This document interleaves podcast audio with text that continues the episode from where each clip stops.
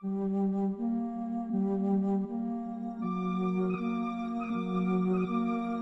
gusta la magia? ¿Te gusta el misterio? ¿Te apasiona hablar de estos temas? Si es así, no lo dudes. Ven y escúchanos aquí, en el Café del Misterio.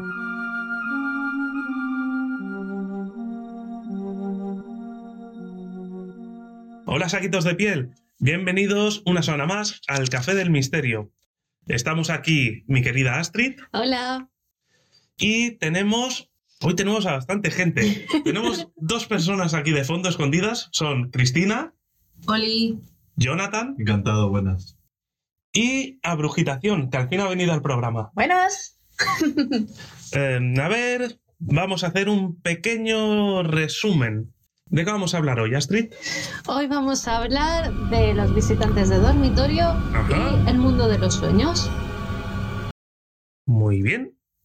Y Astrid, ¿dónde podemos encontrarte? Vale, a mí me podéis encontrar en el perfil público Astrid Avalon, esto en Facebook, La magia del bosque y en Apikeltoy. También en el cardero de Morgana, Arcanum, etc. Y en Instagram en La magia del bosque. ¿Y a ti, Brujitación, dónde te podemos encontrar? Bueno, pues yo soy más antisocial, entonces la única cuenta que sigo así operativa es mi cuenta de, bueno, de arte, de dibujos que yo hago en Instagram, que se llama Snowlatte Art. En No Latte Art. Así es, Muy bien, mi inglés es perfecto. eh, sí. Pues a mí me podéis encontrar en Instagram, en mi fabulosa cuenta User Kafir, en la que entré única y exclusivamente a hacer montajes absurdos de fotografías. Y luego podéis seguirme, por ejemplo, en mi blog personal momiaconspiranoica.com. Ojo que tengo el dominio pagado. Cuidadito. Y en, en mi canal de YouTube con el mismo nombre. Y luego a nosotros, como grupo, nos podéis encontrar en el canal de Instagram llamado El Café del Misterio, en el canal de YouTube llamado El Café del Misterio, y básicamente. Y en breve en Ah, Facebook. y en Evox. Claro. Ah, bueno, en iVoox claro, que- también. que hay gente que nos escucha en Evox, por ejemplo. también en Spotify. Claro, Spotify se está, se está mirando. Veremos a ver qué tal es. Em, tuvimos un buen acogimiento en el, desde el primer programa.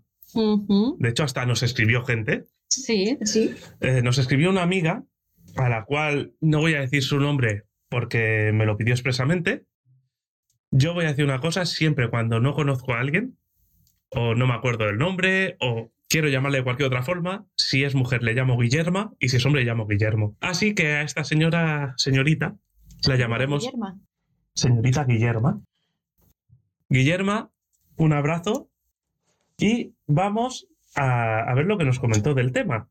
Lo que nos dice es que le, le gustó mucho el programa y ha decidido contarnos tres experiencias del tema que va a venir hoy. Nos cuenta que cuando ella tenía unos 6 o 7 años, después de presenciar fenómenos extraños, estaba durmiendo y una voz le despertó en mitad de la madrugada.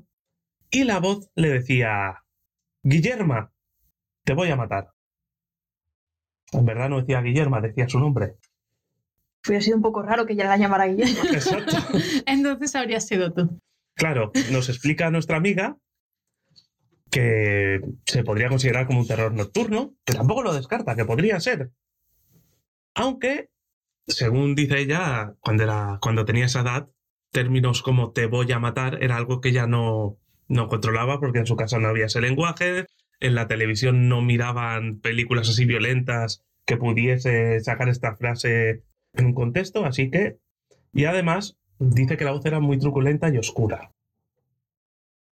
Con lo cual, la mente de una niña pues, Ya, difícil. es Sí, difícil. es- Y más en aquella época. Hoy en día, Ya. bueno, ahora hablamos de eso, Mm. pero en nuestra época veíamos especie de Helm Street y todas estas cosas y, y de bien jóvenes, pero bueno, así hemos salido. También nos cuenta que le ocurrió hará cosa de un año o dos, que estaba eh, tumbada en la cama, no dice que esté durmiendo, dice que pensaba en sus cosas, Ujú. se percató que la manta de, de la cama se empezaba a bajar poco a poco, como que alguien le destapaba. La verdad es que ella gritó, fue su padre a ver lo que sucedía y nada más encender la luz, no había nada. Y todo estaba en orden. Estas cosas ocurren bastante, ¿no? Cuando, si os fijáis, cuando hay algún fenómeno así paranormal o fuera de, de contexto, ¿qué ocurre? Que en el momento que enciendes la luz, Sí. vuelve la realidad. Se acaba todo esto, Mm, por suerte. Pues sí. Porque imagínate que se enciende la luz y ves a alguien tirando de la manta realmente. Mal vamos. Sí.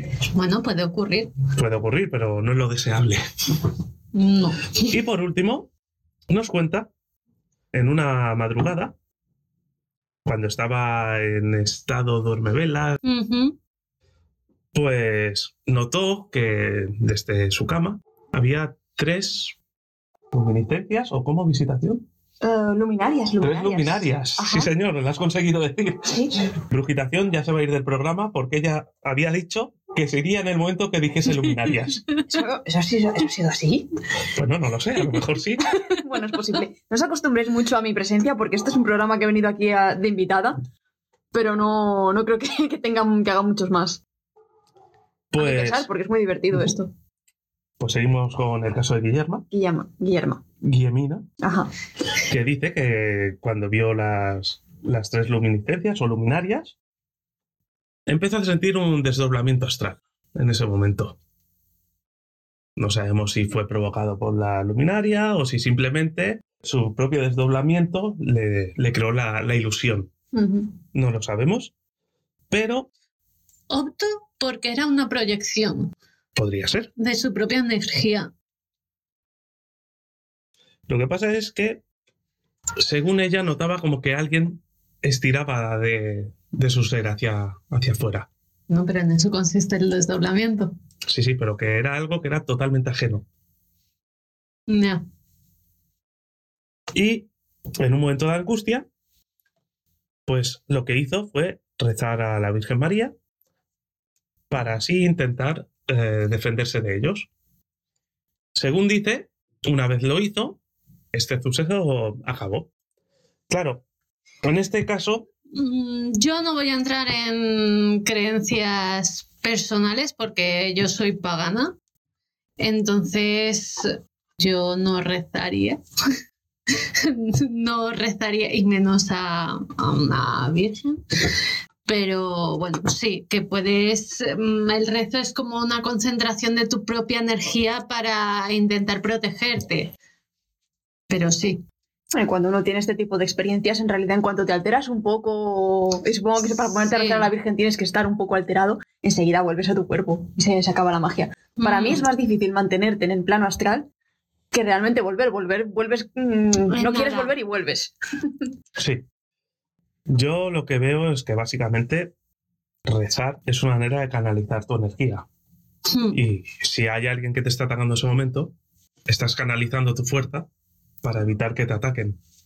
Sí. La Virgen como tal existió, esta mujer, es cierto. Sí, sí. Pero otra cosa es saber si realmente lo que se cuenta de ella es verdad o no. Pero una cosa es cierta, le rezas y canalizas tu energía. No, pero eso es, es a todos los himnos de invocación, a todas las invocaciones de por sí.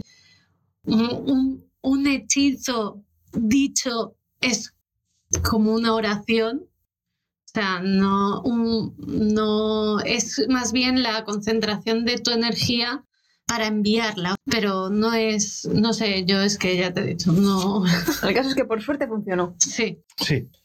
Tengo una conocida que le ocurría algo similar y también recurría a la oración. Luego, a lo mejor, si contamos experiencias o algo, pues, sí, pues a ver. podemos explicar eh, ah, este caso así. Sí, por ejemplo, ah, yo pues mm, recurro mucho a Hécate o a Morrigan o, tal, o a, a Bridget, pero claro, son eso, diosas dentro de mis creencias y entonces como no comparto con esta persona esas creencias, no puedo entrar a decir si bien o mal. En todo caso, Guillerma, gracias por escucharnos. Gracias por suscribirte y gracias por ponerte en contacto con nosotros. Y siento haber tardado tanto en, contestar. También es que la idea era comentar por aquí su, su email, porque a ti habló primero por... Sí, por el iVoox. Y luego cuando pusimos las vías de contacto, que por cierto están en iVoox, Sí. que es elcafedelmisterio.gmail.com, os podéis poner en contacto con nosotros, Ah, también tenemos el, el canal de Telegram, ¿cierto? ¿Cierto es? que es eh, La magia del bosque 2018 y allí están todas las noticias, todo lo nuevo de todos los que estamos haciendo el programa. ¿Os parece unos segunditos de música y vamos con el programa en cuestión? ¿Sí? Venga, ¿Los cafés? los cafés siguen aquí. Aquí. Perfecto, y quedan dos donuts. Somos cinco. Esto no puede acabar bien en la vida. Habrá que luchar. Esto no puede acabar bien en la vida.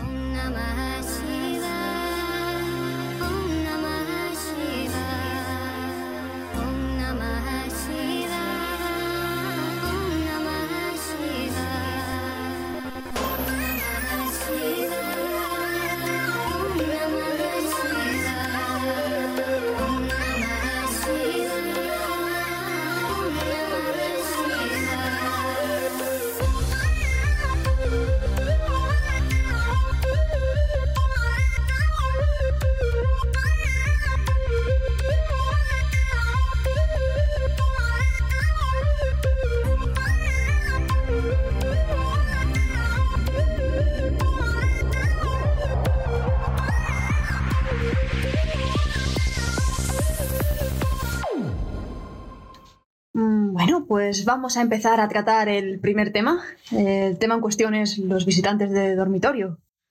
Los visitantes de dormitorio, yo creo que las interpretaciones, bueno, cada uno, pues como de todas estas cosas un poco más subjetivas, debe de tener su interpretación. Así que yo querría preguntaros, ¿qué es para vosotros los visitantes de dormitorio?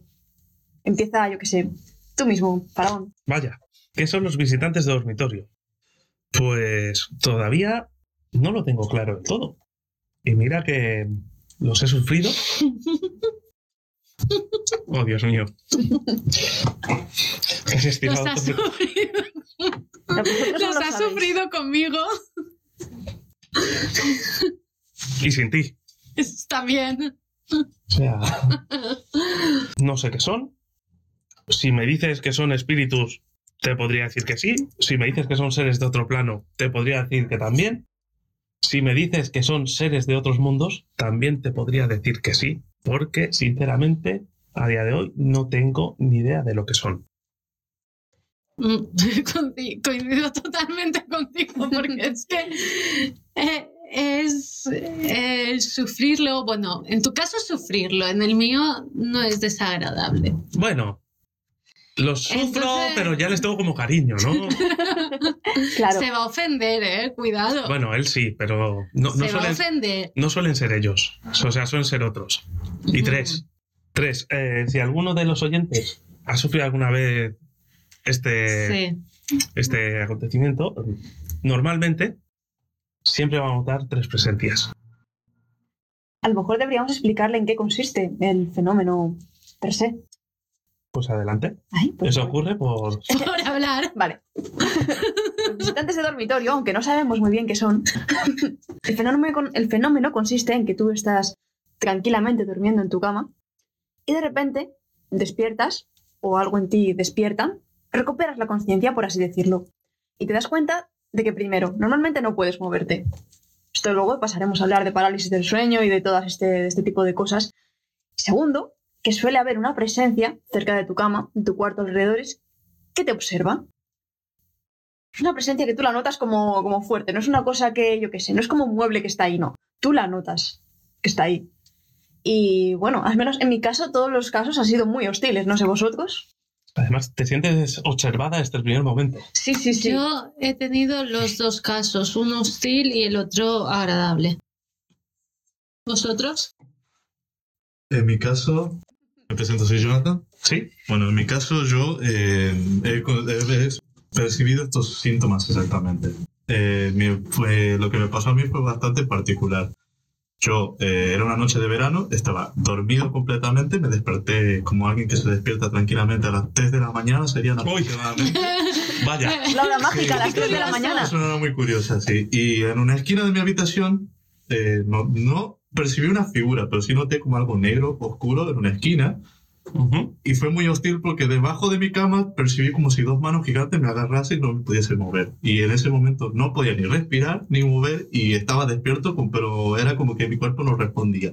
Ahora una pregunta. Sí, Estabas tumbado boca arriba. sí. Siempre ocurre, siempre De ocurre. hecho, claro, eh, me sentía como que me quería dos manos que me aprisionaban y no podía moverme, era imposible.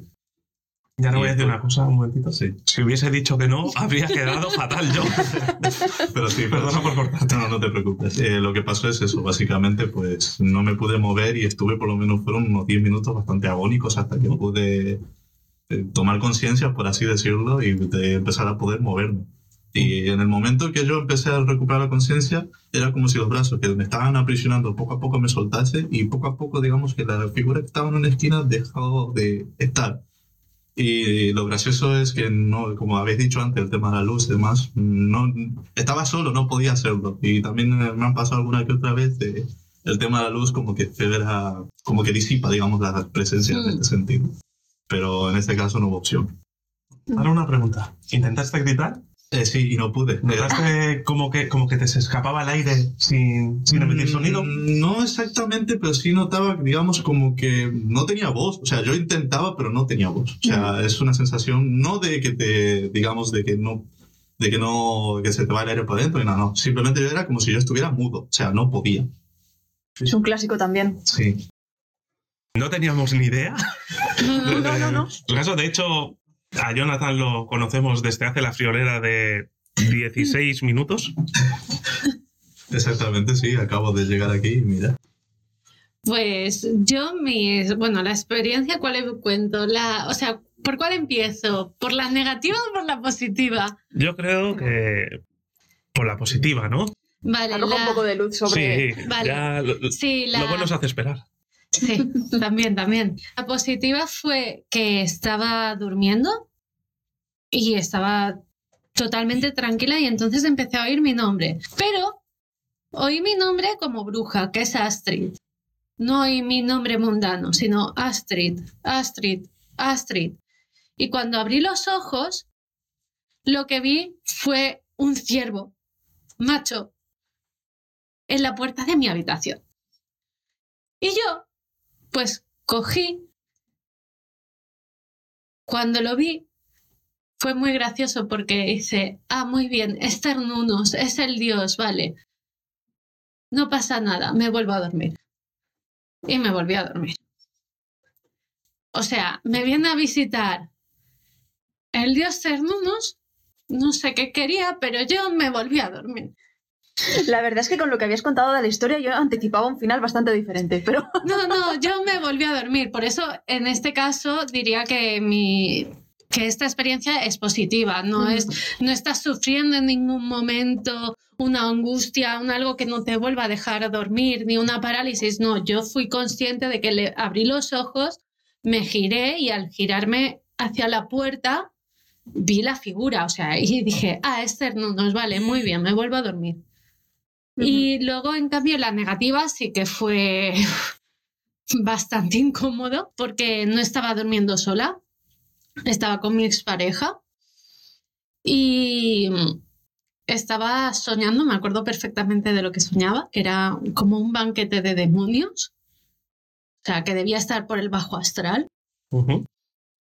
Y, y, cuan- y era un sueño muy ajetreado. Entonces, cuando fui a despertar, vi una figura, una niña con el pelo negro, pero no delante de la cara, tipo de Rick, no, no, una niña de ojos azules con el pelo negro, po- más o menos largo y tal, a los pies de mi cama. Y lo que decíais de no poder hablar ni tal, pues en ese momento lo superé. Pegué un chillido que le desperté. Yo estaba llorando, pero llorando. ¿Qué ha pasado? ¿Qué ha pasado? ¿Qué ha pasado? Y le decía, había una niña a los pies de la cama.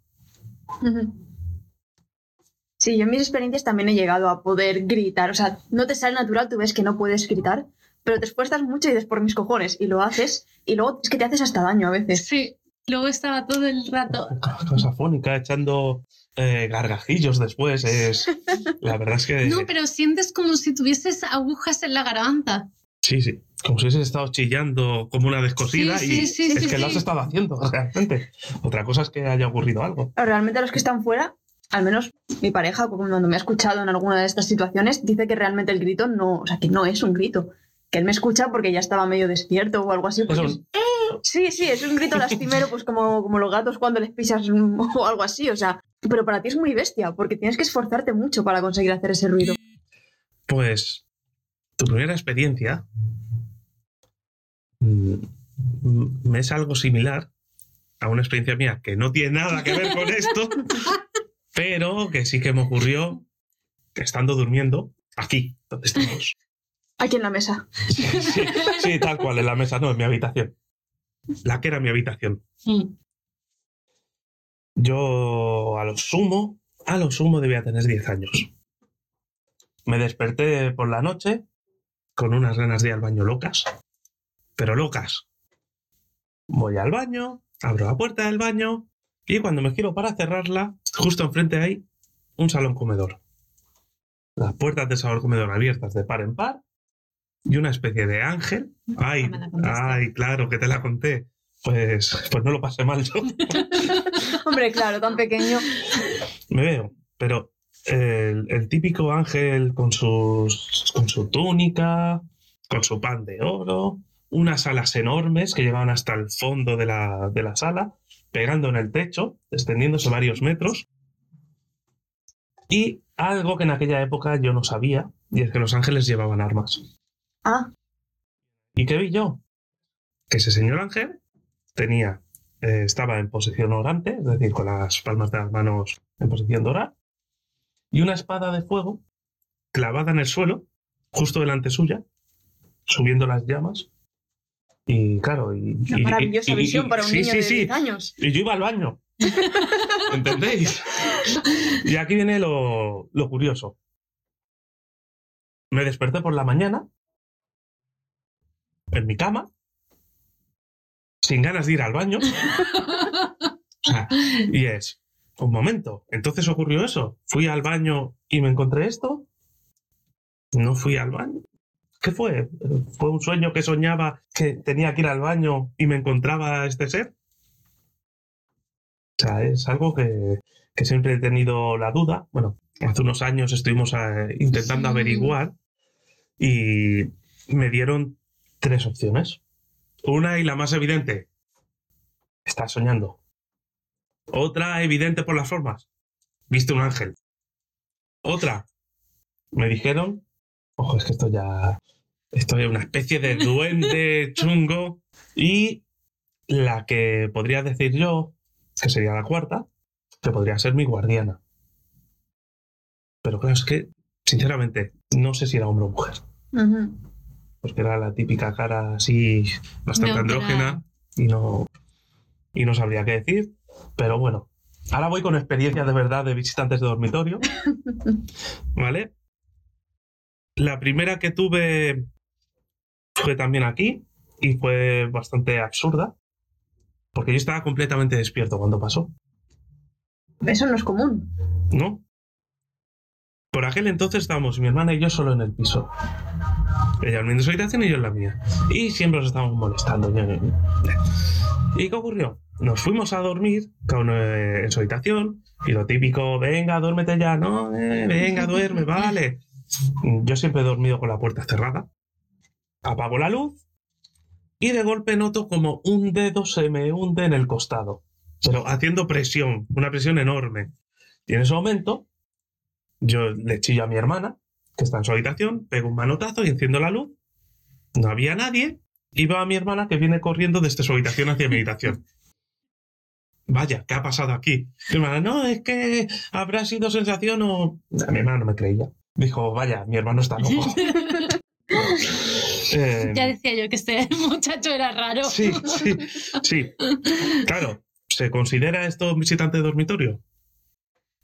Uf, Yo entraría dentro de una manifestación de un espíritu, no entraría dentro de los visitantes de dormitorio. Pero volvemos con lo de antes. ¿Dónde Uh. está el ¿Dónde está el límite? Claro. El, el vigilante de dormitorio puede ser una manifestación espí- espírita.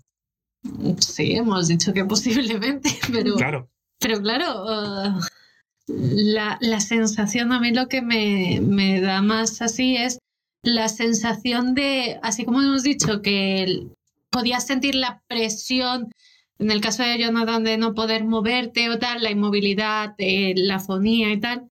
En ese caso, tú sentiste la presión y el dolor, por lo que creo más en una manifestación que en un visitante de dormitorio. Por mi parte, ¿eh? que puedo tener Sí, sí. razón, ¿eh? es solo opinión personal. Aquí vamos. Luego he tenido las, la típica, que estás durmiendo y empiezas a notar que hay alguien. Hay, alguien, hay alguien contigo. Pero aquí viene lo, lo más divertido. Ese alguien no es en singular, es en plural. Au. Es en plural. Y tú sabes que si te giras a cualquiera de los dos lados, te vas a encontrar a alguien. Tanto si te giras a la izquierda como a la derecha. Pero sabes que en tus pies hay otra, hay otro, hay otro. Lo notas. Y además eres capaz de notar incluso quién es el que manda allí. Por algún motivo sabes que el que está en los pies va a mandar. El de toda tierra. Además que físicamente siempre suele ser más grande. Y aquí viene el momento que el que el que es religioso, por ejemplo, el que es cristiano practicante, lo va a interpretar como demonios. La persona que cree en extraterrestres va a pensar que son extraterrestres. Dependiendo de tus creencias, eso será, se adaptará. Mm. Yo en mi caso creo bien claro, visitación, di que cre- ¿qué crees que puedo creer yo que, que han sido en mi caso? No sé, tal vez los aliens. ¿De qué color? Color gris. Exacto. Y lo peor es que Tenían esa forma, tal sí, cual. sí, sí, Claro. sí. Y paralizado, por supuesto. Paralizado. No poder moverte, pero notar las sombras al lado. Eh, con el rabillo del ojo, ver la silueta. Y notar por las piernas como que va trasteando el otro. A mí nunca se me ha subido encima, como tal. Esto es lo que llaman la, el subir- La subida la al subida al muerto. muerto. A mí eso nunca me ha ocurrido. A mí sí. No, a mí tampoco. En el caso de Jonathan sí que ocurrió, pero él lo interpretó como unas manos gigantescas. Sí, sí. A mí sí se me han subido encima. ¿Sí? Sí. ¿Y, ¿Y qué tal? Muy mal, ¿eh? Muy mal. Porque, a ver, según la ciencia, eh, la parálisis del sueño o la subida del muerto es eh, porque el cerebro está dormido, pero el, el cerebelo despierta y aún no tiene conexión el uno con el otro. Entonces de ahí se produce la parálisis. Pero ser consciente de que, porque yo, además, en mi situación fue que estaba soñando que un vampiro me estaba chupando la energía, entonces al despertar aún no podía moverme. Y era como, Claro, a lo mejor ¿quién no era un coño es? ¿Quién coño es que me tiene aquí? Que no puedo moverme y ni para un lado, ni para otro, ni, ni respirar. Entonces, claro, e- esa subida fue heavy. Pues voy a contar la última, así, la más reciente. En verdad no es la última, no es una de las últimas. Veréis, se ve que yo por la noche, cuando voy a dormir, soy un imbécil y no sé respirar. es, así de triste. Y ahora, cosa de un año y algo, me pusieron una, un CPAP Sí. para respirar por la noche, que es una maquinita que respira por tipo... Mentira, te echa aire sin más. Sí. O sea, te echa aire por la nariz para que pues, no se te cierren las vías respiratorias y ni ronques ni, y no te despiertes cada dos por tres. ¿Qué ocurrió? Que la segunda noche de tenerlo vinieron a verme. Y aquí vino un momento maravilloso. Se encontraron con algo fuera de lugar, algo que no era normal. Yo estaba totalmente paralizado y noté cómo sus manos se ponían en mi cara y me quitaban la máscara que hasta ahí chungo. Pues sí. Sí. Pero lo chungo fue que noté cómo me la arrancaban. Y cuando por fin pude levantarme, encendí la luz, me encontré el aparato en el suelo, el tubo en el otro lado de la cama, es decir, en la otra punta, y la máscara en el suelo en la otra. Es decir, la máquina en un lado, el tubo en un sitio Sí. y la máscara en otro. ¿Qué es? ¿Lo has hecho durmiendo? Podría ser, ¿no? Hay pero- que decir que el CEPAP lleva una cinta aquí en la frente, Exacto. una aquí en Debajo de la nariz. debajo de la nariz y hay algunas Es que como llevan casco, como sí. sí que llevan por aquí debajo también entonces dices quitarte eso dormido es complicado Ujú. Y después han vuelto alguna vez, pero ya han pasado de, de él, porque se ve que ya, ya más o menos saben lo que es. Pero yo creo que fue la primera vez que es, ¿esto qué será? Quítalo, hombre. y después dijo, nada, mira, que el imbécil se ahoga. la próxima vez no se lo quitamos. Qué fuerte, qué fuerte. Sí, sí. Em, ¿Alguien? ¿Alguna...? ¿No? ¿Nadie ¿Queréis cuento la última? Sí, por supuesto. Venga, va, que yo no he contado ninguna. No he tenido muchas experiencias de estas. A contar la más notoria. Ese día, recuerda, bueno, pues tuve la típica, ¿no? Que estás ahí medio despierto, medio dormido, viene el visitante, ves la presencia hostil, no te puedes mover, intentas gritar, no puedes gritar, vale. Al final, pues te acabas despertando porque no- de esto no se ha muerto nadie. Que sepamos. que sepamos. Entonces, yo, como siempre, me han gustado estas cosas y he estado, pues, sé, puedes pensar, a lo mejor te has, mm, ¿cómo se dice? sugestionado Claro, a lo mejor me he sugestionado yo un poco y he tenido este sueño extraño. Bueno, vale. Pero la cosa es cuando al día siguiente, hablando con mi madre, va ella, mi madre, me os pongo en situación completamente católica, no cree nada en estas cosas. Me viene como, uy, Bisi, me ha pasado una cosa muy extraña. Y es que anoche, como que me desperté por la noche y había alguien en mi cama que se me subió encima, que me apretaba el pecho y que yo intentaba gritar y no podía. Uy, qué rato más malo. Y yo pensé, Justamente anoche. ¿eh? Claro, justamente anoche. Uf, claro, a mi madre no le voy a decir, bueno, mamá, pues hemos sufrido un visitante de un dormitorio porque le pega un infarto y nos cambiamos de casa. Entonces le dije, no, mamá, eso es un sueño que has tenido tú porque has estado muy estresada, tú intentas relajarte. Sí que es verdad que he escuchado que este tipo de entes, por así decirlo, se atra- van atraídos hacia la gente que tiene energía un poco más baja, que a lo mejor cuando estás vibrando en momentos bajo- en los que estás un poco más estresado y un Mm. poco más mal. Y pues nada, la muchacha, bueno, la muchacha, la señora, eh, hizo lo que le dije y se relajó, se tomó su té. Al día siguiente pues se fue más tranquila a dormir y ya no volvió a pasarle nada más. Pero es que a la semana empecé a hablar con mi hermano. Me dijo, ay, Bisi, tú no, no eches las cartas en casa, no, no hagas cosas raras porque el otro día tuve un sueño rarísimo. Y me caches en la mar. ¿Qué sueño tuviste? Y empezó a contar y evidentemente pues lo mismo, otra presencia que estaba ahí, que no veías su forma, solo sabías que era alguien que venía a hacerte daño con mala idea y que tú no te podías mover. La misma noche a los tres. Vaya. Y ahora hablando de, de tu hermano, ¿no vas a hacer publicidad suya? ¿Queréis que haga publicidad de mi hermano? Haz publicidad de Hakur, por favor. No sé si quiere que le relacionemos con este tipo de cosas, pero Da mi hermano, si os gusta, si os gusta el rap, mi hermano es rapero. Pues su nombre artístico es Hakur, está en Spotify también, en YouTube, y creo que ya. Hakur, páganos, te queremos mucho. Un besito. Bueno, los visitantes de dormitorio han recibido muchos nombres a lo largo de la historia. Mm. Se les ha llamado arcontes, se les ha llamado súcubos. Y si os fijamos, es un fenómeno que ha sucedido, se puede decir que desde que nació la humanidad. Y cada cultura lo ha adaptado. Que era lo que decíamos antes. Mm. Eh, las culturas cristianas, demonios. En otro tipo de culturas, seres de ultramundos. También otros dicen dimensiones. Ahora que, que se mira el cosmos desde hace unos años son aliens. Pero bueno, yo genéricamente los llamo arcontes a todos directamente. No sé si vosotros le, le daréis otro nombre o... No, nunca les he buscado. Como no tengo muy claro qué son. nombre. Pues eso que viene. Y en vuestro caso, ¿de dónde creéis que vienen? Yo creo que, que son de esta tierra.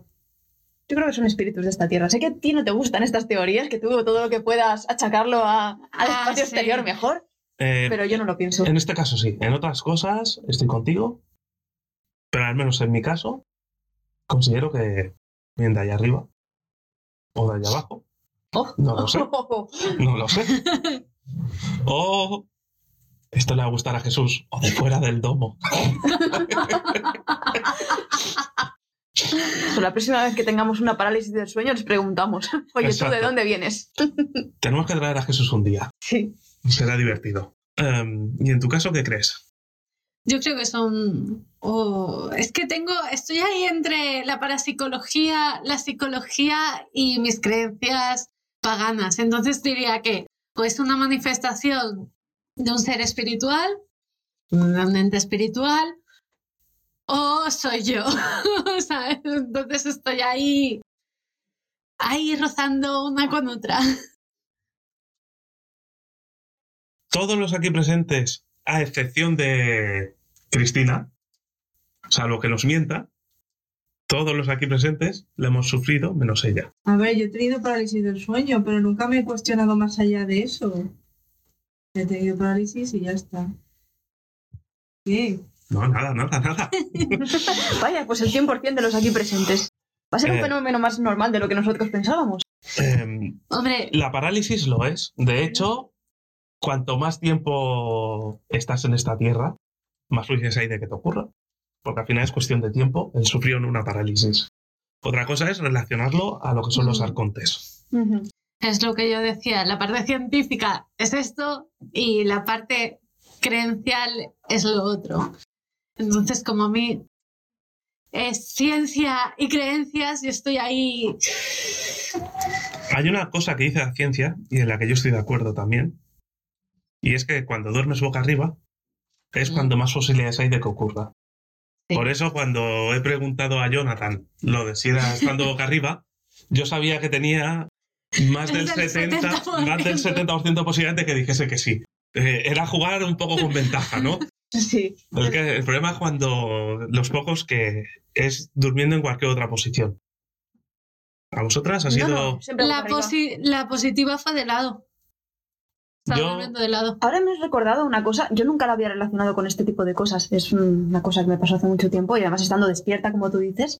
Vamos, me creo que lo voy a contar saliéndome completamente del tema, pero ya que lo has comentado, era un día que me iba a dormir y me puse de lado y noté como alguien me abrazaba por detrás.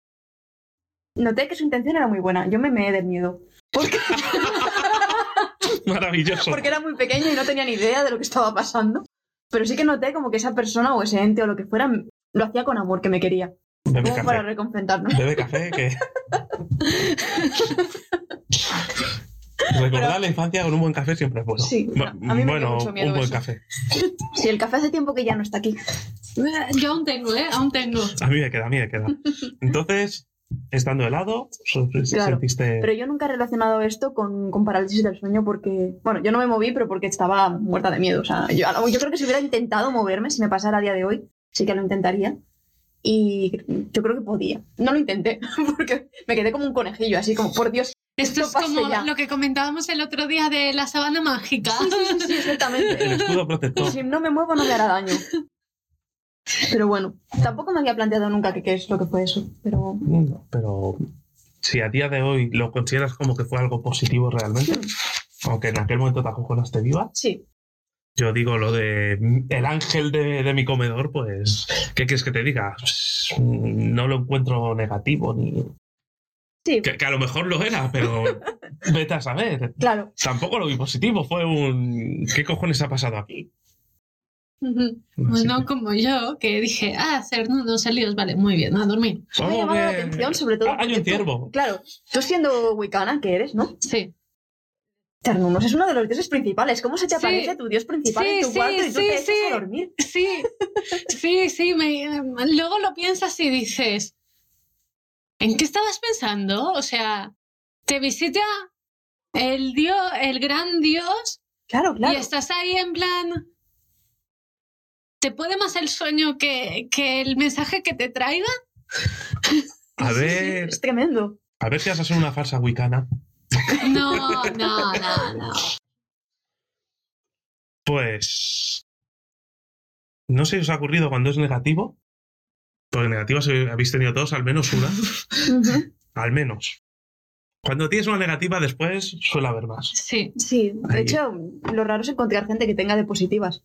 En parte porque no lo entiendes y te pasa como la que te he contado cuando era pequeña, que lo interpretas mal, sea o no sea mala. Mm. Sobre todo las primeras veces. Cuando te enfrentas a ello, porque te puedes enfrentar. Hay gente que no, que te acojonas, te quedas quieto. No, no, te- tú te puedes enfrentar. Te enfrentas con tu energía y los acabas expulsando. Al menos en mi caso. Lo he conseguido hacer. Mm, No me he planteado. eh, cuando me ha sucedido a mí ha sido como en plan. Bueno, ahora pasará. Ahora va, va a pasar el momento. Va a ser solo este momento hasta que, hasta que hagas clic. Entonces tampoco me he planteado nunca enfrentarme a ello. Yo sí, he dicho marchaos, marchaos, me he centrado en que se vayan y se acaban yendo. ¿Qué ocurre? Que, al menos en mi caso, es como si ellos ya supiesen que me enfrento y las veces que vienen a veces me hacen creer que se han ido. ¿Vale? Ahora a lo mejor em, yo lo noto, noto las presencias, me enfrento a ellas me levanto de la cama y está todo en orden. Perfecto, he conseguido que se vayan.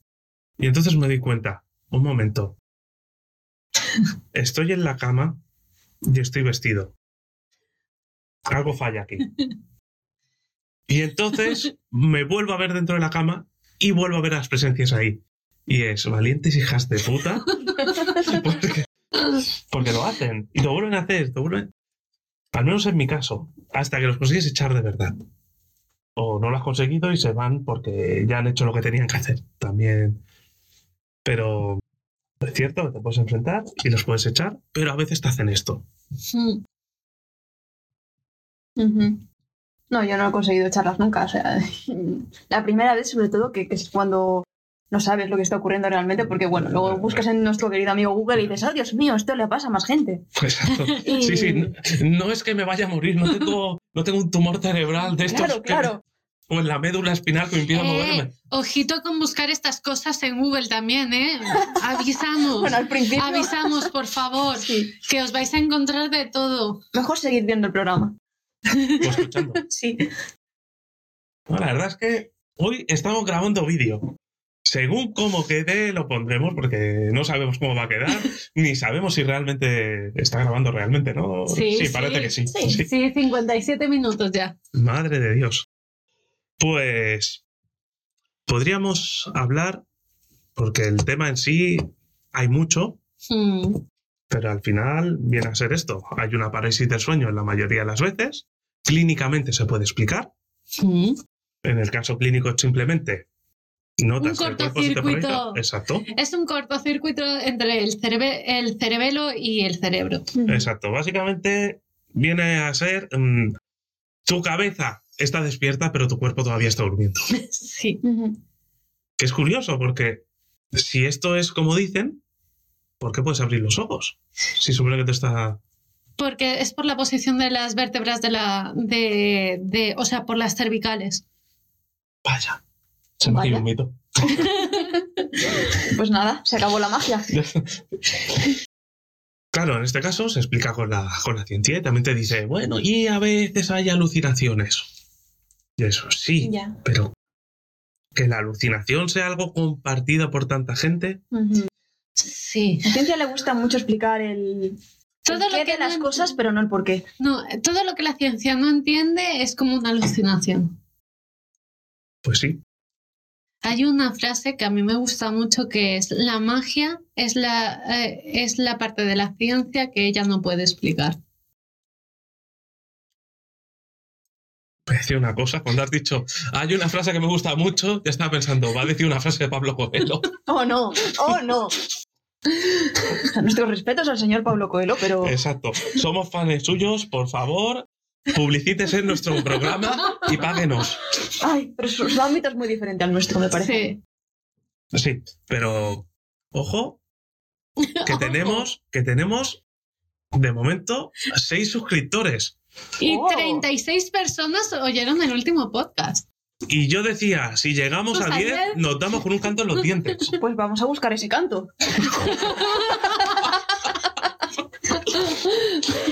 Nada. Se sirve una bandeja vamos a buscar una bandeja en la cocina. Sí, ¿por qué no? Sí, te paso otro café. Uf, Bueno, pues hemos hablado de por la ciencia lo que, lo que te dice.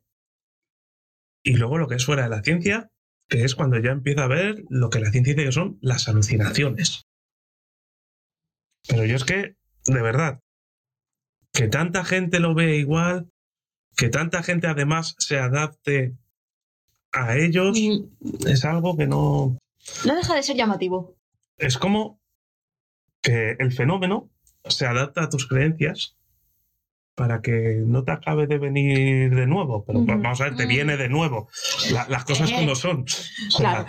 y, y te das cuenta. Sí, Es como si intentas... sí, sí. Es como cuando mm, eh, lo que viene a ser el mismo arconte, para llegar a ti, se Sí. hace pasar por un ser un, un familiar tuyo. Sí, utiliza algo que te que conecta contigo directamente.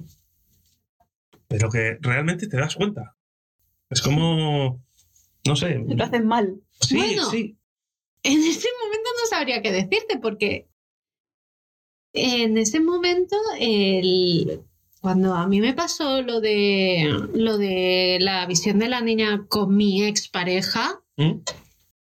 la niña era mi hija y era en plan ¿Qué, mm, qué falla aquí? Sí. Entonces era. Sí, pero es que no. A ver, ¿cómo es posible el sentimiento que tengo de. No me acabo de fiar de mi propia hija? Y era en plan. mm, estaba ahí dándole vueltas y vueltas y vueltas. Bueno, vamos a dar paso a... Al siguiente tema, un poco de publicidad. Sí, Más pero... publicidad todavía. Sí, yo- un poquito de música, ¿no? Venga, va, Sí. Un poco de música y después de la música, pues metemos nuestra publicidad. Hoy no publicitaremos el café, porque vimos que el señor Eroski no nos hizo caso, así que... eh, pero venga, Y luego hablaremos de los sueños. sueños, pero, pero, pero, contaremos experiencias que sepamos de gente, si os parece bien. ¿Sí? Sí. ¿Sí? Sí. Pues un poco de música.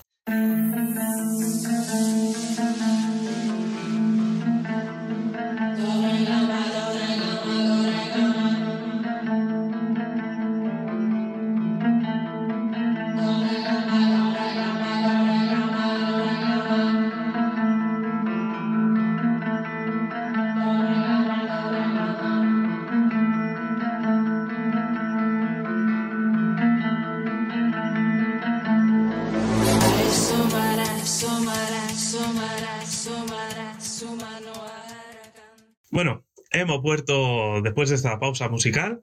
Que a ver, que vosotros escucháis que entra la música justo después de haber cortado nosotros, pero aquí no, aquí hemos parado un momento, hemos aprovechado para ir al baño, estas cositas que suelen hacer, y ha ocurrido algo. Me han visto cerrar la puerta de, de la sala y me han Los preguntado. invitados, ¿eh? los Los invitados han preguntado, Cristina, ¿qué has preguntado? ¿Y qué hay?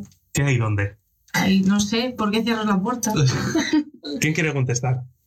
Bueno, pues resulta que tenemos a un compañero que, bueno, no lo, si hasta ahora no lo habéis ni sentido ni escuchado, es porque está tranquilito hoy, ¿vale?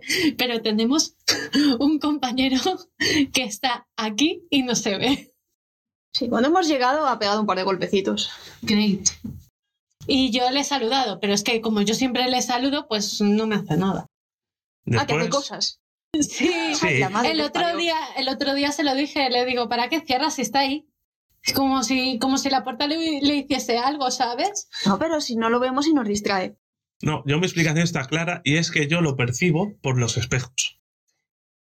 Y el pasillo está lleno de espejos, con lo cual cierro y ya no lo noto. Luego hay otra cosa, y es que hoy también lo vamos a volver a intentar, cuando acabamos de grabar el, el programa anterior, cuando estaba editando el audio, Así. lo estuve buscando a ver si se escuchaba en algún momento. No se le escuchó, A lo mejor quiere colaborar Sí. él también. pero bueno, si se, él le quiere, escucha, se le escucha en el momento en que yo dije, "Lo- está aquí. sí, pero que no es algo que, pueda Sí. ser reseñable. Sí, sí. Que vas a decir, mira, evidencia, está aquí. No, ya. Eh, es una lástima. Pero bueno, aparte de esto, luego ha habido una sorpresa. No sé si nos la quieren contar o no, pero Jonathan nos ha contado algo que, que le ocurrió de, de pequeño. Sí, yo, digamos, cuando tuve, cuando fui niño, tuve una experiencia, digamos, de un visitante, pero fue eh, para varias personas, o sea, ya no es solo para una, que es lo más habitual.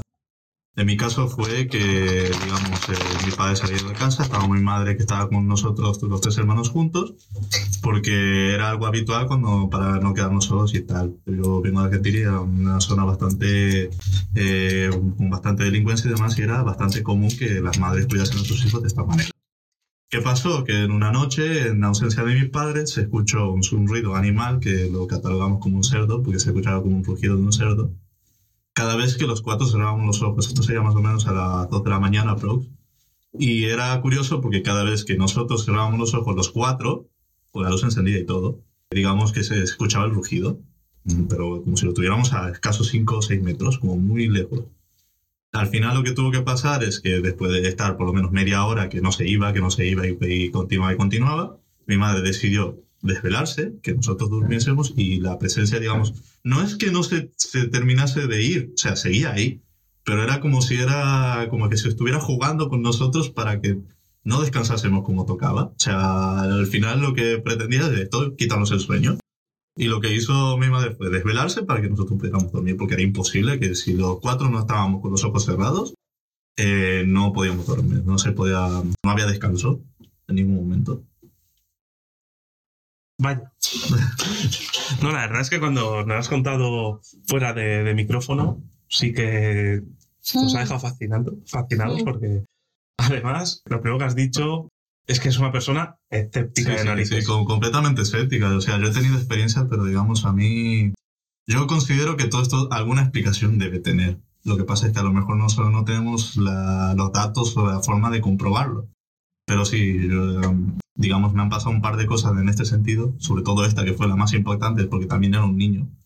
Y siempre digamos que las experiencias que nos vienen de niños son, nos marcan más que la... Al menos las sentimos con más intensidad.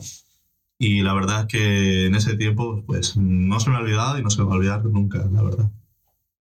Bueno, pues después de este pelín de introducción también, porque nos viene bien para el tema que vamos a hablar ahora, vamos a hablar del mundo de los sueños. Para vosotros, ¿qué es un sueño? Yo voy a responderte algo que tiene nada que ver.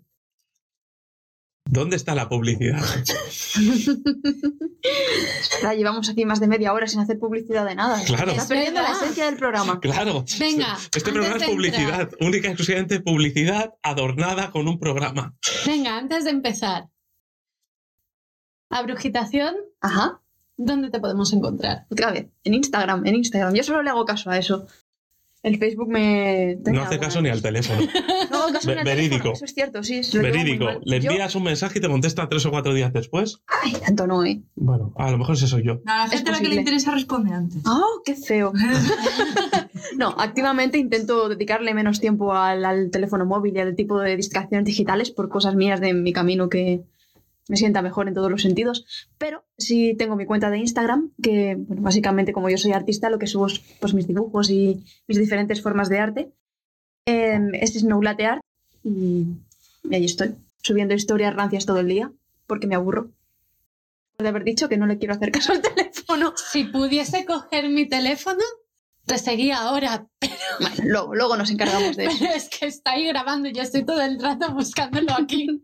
De, de todas maneras, hablamos de, de ser artistas, pero aquí el que hizo el montaje de la visitación con, la, con el, el arcángel Gabriel y la Virgen María, Ay, eh, cuidado, que lo hice yo es una y tú eres el arcángel y yo soy la Virgen María. Igual, la- De todos los que has hecho. igual lo acabo subiendo a la cuenta de- del Café del Misterio, simplemente para que nos pongan cara. Lo tienes Estaría bien.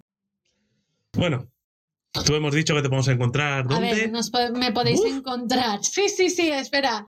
Me podéis encontrar en Facebook en Astrid Avalon, La Magia del Bosque, Apikel Toy Internacional, Apikel Toy Baleares y en Arcanum. Y en el Caldero de Morgana. Luego tenemos el, el canal de, del Café del Misterio de Telegram. Y si nos queréis enviar algún tema, WhatsApp y tal, tenemos el número de teléfono 602-574554. O lo podéis poner en un comentario por ahí, que también. Sí, sí. Comentarios o eh, los que escuchéis el programa en iVoox, veréis que en la pestaña comunidad hemos puesto el correo electrónico Pondremos el por si teléfono. queréis contarnos eh, alguna experiencia o si nos queréis insultar porque el programa os parece malísimo. Para lo que vosotros queráis está abierto. Otra cosa es que después decidamos, claro, Eliminarlo. exacto, si, si nos ponen a parir, pues a lo mejor algo nos hace gracia y sí que lo ponemos aquí en el programa. Pero si no, en principio no, sí, lo he oído. Era la vecina. No, es que oía una vibración. Sí, sí, era de la vecina, Ah, vale. que no sé qué está haciendo. Arrastrar sillas, porque. Sí, ah, bueno, puede ser, puede ser. Eh, bueno, a mí... me- no, no, pero sí, arrastra sillas, ¿eh? A mí me podéis encontrar, como ya he dicho antes, en mi canal de YouTube y de iVoox eh, y en mi blog, que Eh. en todos me encontráis por, por Momia Conspiranoica. Eh, y luego, pues, digamos que mi canal personal, que básicamente me dedico a hacer fotomontajes absurdos, que sería User Caracafir. Y ya luego, evidentemente, pues me encontráis pues, en el grupo, eh, lo que sería en todo lo referente a Café de Misterio. Porque si no, imagínate qué gracia. Sí. Y nada, vamos ya a tu pregunta. Venga. ¿Qué es para vosotros un sueño? Un sueño. Sí, en general. Sí.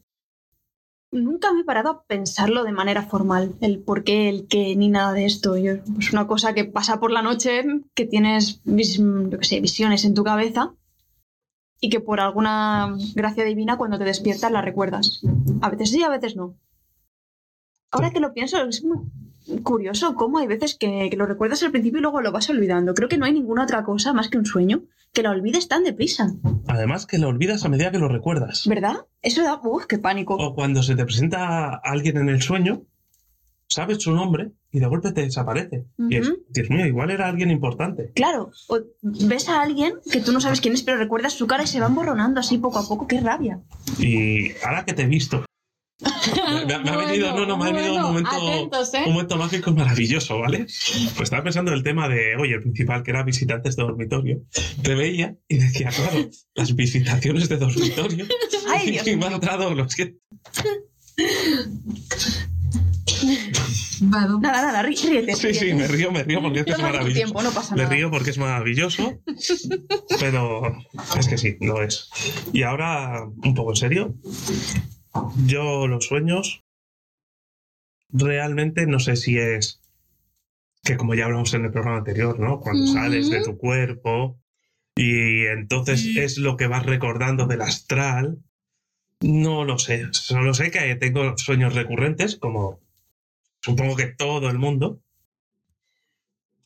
pues el, el hecho de, de no sé si es que sales de tu cuerpo Ajá. y estás en ese momento recordando. Luego tengo el típico sueño recurrente que quién no lo tiene. Porque yo creo que todo el mundo ha tenido al menos un sueño recurrente en su vida. Y ahí, sí. la- se lo dices a la que tiene sueños recurrentes Sí. desde junio. Y creo que puedes, eh, que tú nos puedes hablar algo de, de los sueños recurrentes, pero me gustaría también, ya que tenemos hoy público, qué opinan ellos de lo que puede ser un Sí, sueño, claro, ¿no? por, Yo creo eso, que por eso. Bueno, yo considero que los sueños en verdad son una, como una metáfora de las experiencias que realmente tenemos, porque en teoría los, las caras que nosotros vemos, aunque las veamos de refilón, aparecen en nuestros sueños. Normalmente, digamos, es como que tú, eh, tu cerebro de forma críptica te está diciendo lo que realmente, alguna experiencia, algo que tienes que recordar o lo que sea. Lo que pasa es que normalmente no los entendemos. Y ahí entran, por ejemplo, la gente que es capaz de interpretarlas y todo esto.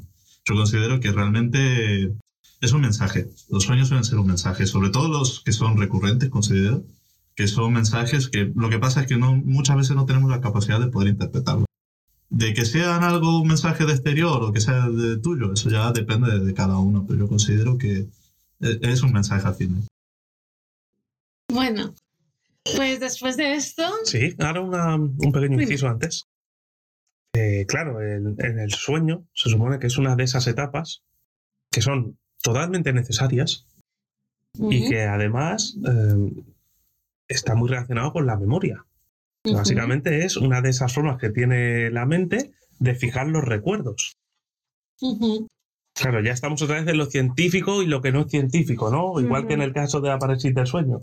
¿En qué momento la parte científica acaba? Aquí en el sueño es lo mismo. ¿Hasta qué momento es parte, es la parte que puede explicar la ciencia? Y a partir de qué punto no. Y ya está, es lo único pues que quería te me has añadir. adelantado Lo sé. Que siempre me hace lo mismo. Y a la pobre Astrid solo la veo aquí girar páginas para que luego Faraón diga lo que le parece. Sí. Y muchas veces se me adelanta y no hay manera, ¿eh? Bueno, pues según la psicología, como ha dicho Jonathan, que es el escéptico, pero ha dado mucho en el clavo, es la forma que tiene nuestro cerebro de que asimilemos conceptos y situaciones que nos han pasado a lo largo del día. ¿Vale? Entonces hay un psicólogo que, de apellido Neyman, ¿vale? Que dice que el- lo que el cerebro guarda es parte de quienes somos. Entonces, los sueños que recordamos, que logramos recordar, son aquellos que los de YouTube van a flipar. Sí, están viendo cómo intentamos abrir un donut sin hacer ruido en el micrófono. Entonces, claro, eh, la forma en que guardamos ese sueño es porque nuestro cerebro considera que de esa situación vamos a sacar provecho más adelante. Como ha dicho Faraón, ya que se ha adelantado, Sí. la ciencia estudia el ciclo de los sueños y lo divide en, en cuatro etapas. La etapa 1, que es cuando movemos rápido los ojos, que es la famosa fase REM. La fase 2, que es el, el sueño lívido. Lívido. Ah, sí, liviano, hostia. Yo estaba ahí. Claro, yo digo, uy, estos sueños no sabía que, que estaban Bueno. clasificados. Bueno, acordaos que en el programa anterior yo tuve sueños lúdicos. es cierto. bueno, Sí, ya nos hacemos una idea de tus sueños. No, no te haces una idea de mis sueños. Bueno, Luego nos contará. según cuáles. Hay otros que no. Bueno, luego tenemos lo que es el sueño liviano, que es ah, el movimiento no rápido de los ojos, que es cuando nuestro cuerpo realmente se relaja y estamos dormidos apaciblemente, ¿vale? Y luego el 3 y el 4 es la fase NREM. Y aquí, pues, es el sueño profundo seguido de el, de la, el 3 y el 4, que son fases de, de sueño profundo y no profundo, seguidas una detrás de la otra hasta que despertamos. Y para despertar pasamos de la 3-4 a 4-3-2-1. Y como te me has adelantado, pues ahora volveremos al principio. vaya. ¿Algo que decir? No, no, no, no. Ahora ya, ya que me he adelantado, ya he cumplido. Sigamos el, el esquema. Portémonos Vale. bien por una vez. Sí, porque aquí yo, bueno, él dijo, no, venga, tenemos que hacer un esquema de programa y tal, y al final la que lo he hecho soy yo y soy cuadriculada. También hay que decir que habíamos quedado para hoy hace un par de días. Bueno, no, bueno, sí. mentira. Sí, sí, quería contarlo bien. Y es que me enviaste un mensaje y yo dije, sí, ¿por qué no? Pero no le contesté. Lo, lo dije en mi mente, cosa que nunca me había ocurrido antes, en ningún Jamás. momento. Luego me envía un mensaje de, ¡aló! Y yo, Pero eso hoy. ¡mierda! ¿Al final quedábamos o no quedábamos?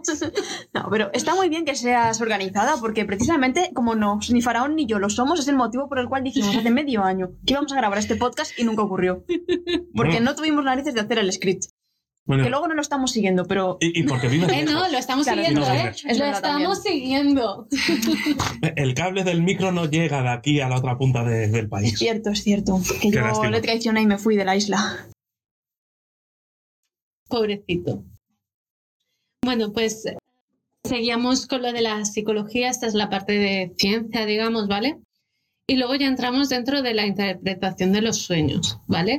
Cada cultura ha tenido su forma de asimilar qué era el sueño. En el mundo primitivo no sabían exactamente diferenciar qué era real y qué no. No eran conscientes de eso. Entonces ellos consideraban que el mundo de los sueños era el mundo más poderoso de todos, porque en ellos podían manifestar um, sucesos que en la vida que llevaban podían o no darse. Por ejemplo, una tribu, hablemos del, del paleolítico, ¿vale? Una tribu que se iba a cazar mamuts, no siempre iba a cazar un mamut. Entonces, en el mundo de los sueños sí que se cumplía esa manifestación porque era el deseo de la tribu. Claro, luego aquí también entramos dentro de un poco de la magia simpática, que es la, digamos, la manifestación en otro plano para que se manifieste aquí. ¿Ibas a decir algo? Que ya te he visto ahí.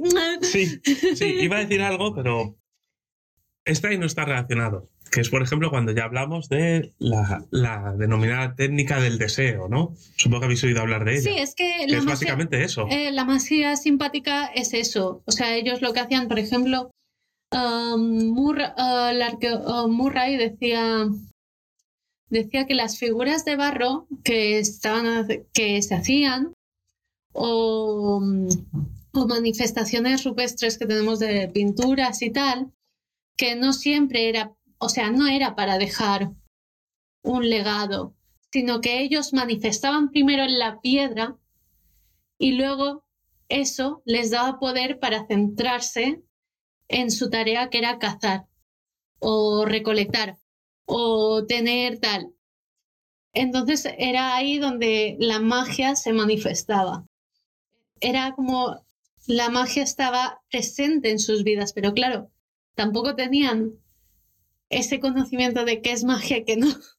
Solo sabían que había algo sagrado que les, que les invitaba a hacer eso y que luego obtenían los resultados. Precisamente a lo mejor por eso funcionaba mejor. Una vez que ya empiezas a clasificar las cosas, a ponerle etiquetas, a, a dividir, eso de dividir y clasificar es una cosa muy humana, No. muy... Cuando empiezas por ahí ya te cargas un poco la magia. Mm, Entonces yo creo que precisamente como esta gente no tenía ni idea de lo que estaba haciendo, lo hacía mejor. sí, Bueno, la magia y todo, realmente. Sí, Lo estamos rompiendo todo así. Sí. El, el tanto que clasificar las cosas. Cuando claro. Claro. empieza a hacer una subcategoría de una categoría, llega un momento que es, vale, está todo tan... Lo, lo separamos. O sea, le quitamos la interdependencia que tienen las cosas. Y eso no está bien. No. Vale. Eh, luego, de, después de esto, paleolítico, neolítico, etcétera, empezamos dentro de, de lo que son las civilizaciones de la Edad Antigua, que son Grecia y Roma. En Grecia y Roma, por ejemplo, se daba muchísima importancia a lo que eran los sueños, sobre todo los líderes militares, ¿vale? Que veían que em, era como, como un mensaje de los dioses para ellos. Si, por ejemplo, en la película de 300 Ujú. vemos a Leónidas ir al oráculo de Delfos a consultar si debía ir a la guerra o no. no es, eso era un oráculo, pero claro, ahí está también la parte del sueño que veremos luego que son los sueños premonitorios y demás. Pero bueno, es una forma para que os hagáis una idea, los que escucháis, de, de cómo de importante era el mundo de los sueños para los romanos y los griegos. Los egipcios también lo, lo utilizaban mucho. Y bueno, Eh, ellos tenían como oh, la clase, lo clasificaban como sueños vividos. ¿vale? Que eran bendiciones especiales. Y ellos tenían como personas específicas, sacerdotes, que se dedicaban a eso, precisamente a la interpretación de los sueños. ¿Quieres añadir algo? No, no, no. Ahora dejo que la maestra hable No, no. y luego ya levantamos la mano por las dudas. Contamos nuestras anécdotas también. Sí, porque me acuerdo que tenemos que contar alguna experiencia que, nos ha- que se nos ha ido de- del tema Sí. anterior. Oh, Pero no, seguiremos otra con esto. tema anterior. Vamos a avanzar, por favor. ¿Cómo se llama el programa? El café del misterio. Eh, sí, pero el de hoy. Visitantes de dormitorio. Ah, cierto. Ah, y sueños. Dejamos que Astrid hable. Sí. Vale, luego tenemos los sueños, teníamos los sueños proféticos, que eran los augurios y los oráculos y tal. Y eh, luego había una clase de, de personas que a través de los sueños em, hacían todo lo que era la medicina tradicional en ese momento. Ellos eran capaces de intuir a través de la interpretación de los sueños qué dolencia tenía esa persona. Sí, yo Ah. quería contar una anécdota sobre, sobre esto porque me parece muy curioso y me parece necesaria para que nuestros oyentes acaben de entender la importancia que tenían los sueños en aquellas épocas, que es que no había médicos, no había nada. O sea, muchas veces, muchas de las cosas que ocurrían, problemas que tú tenías, los solucionabas así y funcionaba, porque si no, pues nos hubiéramos muerto todos y no estaríamos aquí. Recuerdo lo que quería contar, que, mm, bueno, en el, el dios Asclepio, que era el dios de la medicina y de los fármacos, tenía sus templos y la manera que tenía la gente de curar sus dolencias era irse al templo de Asclepio y soñar allí y quedarse ahí a dormir, que los monjes les daban pues cositas para que se durmieran, no no tengo muy, no me acuerdo muy bien qué cositas les daban, cositas divertidas. Y dependiendo del sueño que tenían, se suponía que Asclepio se les iba a aparecer, tal vez no la primera noche, tal vez no la segunda, pero se les acababa apareciendo y les contaba lo que ellos tenían que hacer para curarse. Tienes que ir al bosque a recoger determinada hierba. Recordemos que en aquel entonces no había en Pensad ciencia. que eh, lo que es todo el Mediterráneo, o sea, toda la vertiente del Mediterráneo, pensad que lo que hacían era lo que hoy se conoce como naturopatía y lo que anteriormente se conocía como brujería, sin el mal nombre que han dado ciertas culturas y ciertas creencias. Es una bruja. ¡Es una uh. bruja! ¡A la hoguera! Más ¿Vale? que una gallina. Em, Joder. Ya sabes lo que dicen. Te tiramos al río. Si mueres, no eras una bruja. Y si consigues sobrevivir, te quemamos porque eres una bruja. Efectivamente. Aquí lo Sí, importante es morir. funciona, sí funciona. Sigamos con Cuidado, los eh, sueños. cuidado. Luego también, bueno, tenemos lo que es que el, durante mucho tiempo y hasta hoy, dice que el mundo de los sueños es un lugar real y es un lugar en el que el espíritu y el alma, que digamos que ahí estaba donde decíamos el otro día, que es que, pues aquí lo unimos y es el lugar en el que se van cada noche el espíritu y el alma. Luego hay una vertiente en Transilvania, uh, la del empalador, que Es un Ah. sueño lívido. bueno, Ay, hay que decirlo. Si sale. Luke Evans, no te diré que no, ¿eh? Oh, no, Dios mío, ha ocurrido. ¿Quién es Luke Evans? Nadie ¿Tú nadie. sabes quién es Luke Evans? Por supuesto que no. Me, Coño, el del soy Hobbit. yo. El del Hobbit, el humano del Hobbit, el pescador. ¿Quién es? No lo has visto. Eh, bueno, a ver, yo es que. Llámame raro, pero me acuerdo más el nombre de las actrices que de los actores. Ah, ¿por qué será? Claro, porque soy raro. Claro. Mira, es este caballero. Ah. Eh, ah. Vamos a hacer una cosa. Fíjate, lo puedes escribiendo, lo puedes leer en, en voz alta incluso si quieres. Ojo. Ojo. Bardo se llama en la peli. Esto es una señorita. ¿Qué señorita? Esta no sé quién es. A ver. Léelo, lo pone arriba. Alessandra Torresani. Tiene nombre de actriz porno, no lo sé. No es actriz porno, Ajá. creo. Eh, Hacía series normales y corrientes, pero hay una cosa que me encanta de esta mujer. y es su voz. Bueno, La ves una jovencita y de golpe tiene esa voz profunda y dices, me enamoraste, güey. Y... Lo sé, lo sé. Soy su amor, pero ella aún no lo sabe. Ay, es un drama también muy común. Pero estábamos hablando de los sueños lívidos. Y hemos acabado hablando de Alessandra Torresani.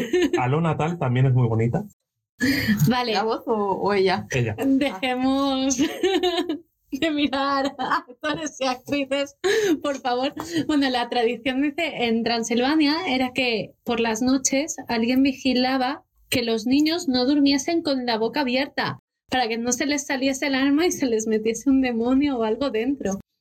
Eso con un CEPAP se soluciona. Doy fe. Y luego está en la, bueno, en todo lo que es, claro, todo lo que era culto pagano, culto celta, llegó la cristianización. Y con la cristianización, hasta el siglo XVIII, que es el siglo de las luces, desaparece un poco todo lo que es la conexión con el mundo de los sueños. Desaparece y no te creas. Desaparece No, desa- a nivel formal, pero en los pueblos y en todos estos sitios no he conseguido matarlo. No, Lo estamos matando ahora. Vale, una cosita. Antes de que se me pase, que venía con lo de dormir con la boca cerrada para que no se escape el alma. Se ha quedado con lo del cepap. No, no, no, no es por eso. Eh, por ejemplo, cuando se estornudaba, se, se dice Jesús, Jesús, ¿Por para que era? no... porque se pensaban que cuando uno estornudaba, el alma se le podía salir por la boca y decían Jesús para que Jesús te mantuviese el alma dentro de la boca. Eh, es bastante curioso y es un inciso. No aporta nada a lo que ha dicho, pero oye, Hombre, para algo una aporta, cosa. Sí. para una cosa que podemos aportar que está relacionado mínimamente, pues Yo creo que sí que aporta precisamente por lo que estábamos hablando Mm. ahora, de que la cristianización no mató el pensamiento mágico ni el mundo de No, los sueños. a ver. Lo transformó con su filtro. No, no, no, no, sigue no, no. Vamos ahí a hacer un, un, un stop. Porque la cristianización cogió todas las fiestas, todos los cultos paganos y todo, y lo puso todo encima. Claro, ahí está, no se lo cargó, lo cambió Vale. un poquito. No, lo cambió un poquito, no. Lo cambió muchito. Pero a ver, todos seguimos teniendo nuestro árbol de Yule en casa. bueno, Eso no es. una cosa. El cristianismo a día de hoy no es una religión monoteísta, es una religión politeísta oculta bajo un monoteísmo. Porque si nos fijamos, todos los santos, todas las, las divinidades así, que al final eran son dioses un montón de locales que le dioses locales este que los han santificado y dicen, Efectivamente. es un santo. No, señor, es un dios al que le han cambiado el nombre. Claro, pero, Pero por eso, allí. Sí, claro, hasta el siglo XVIII, que no se vuelve también a darle importancia a la mente, al pensamiento y tal, no se vuelve a coger la raíz del mundo de los sueños. Y luego llega el señor Freud, que con el maravilloso libro de la interpretación de los sueños, que es un tocho que no recomiendo leer. Freud fue un mal necesario, yo creo. Claro, porque luego de, de Freud llega Carl Jung. Claro. Y eso ya fue una revolución en el mundo de la psicología, pero claro, para que haya una revolución hay que, tiene que haber un padre, un detonante. Bueno, a ver, esto también ocurrió, digamos, que en la Grecia clásica, con Con Sócrates, Platón. con Platón y después Aristóteles, que fue el que dice, bueno, mi maestro está aquí, está contando una milonga que no se la cree ni él, voy a cogerlo, voy a romper y voy a decir, mira, y a partir de aquí ya, que por cierto, Aristóteles, muchas bases del cristianismo están puestas sobre las teorías de Aristóteles.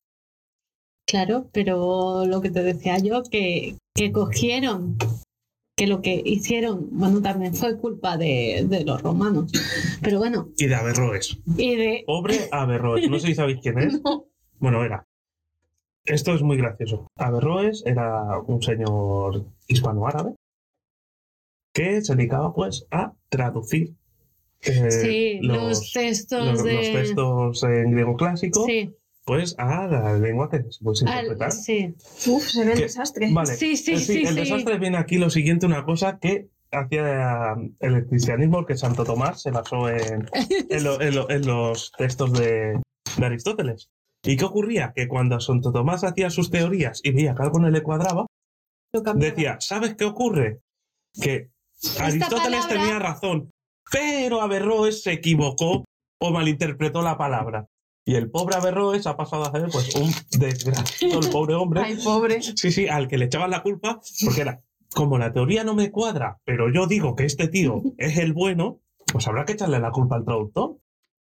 Cuando el original no quería decir lo que decía Santo Tomás, pero Bueno, entonces luego ya llega. Me habéis pillado sí, sí, sí. comiendo.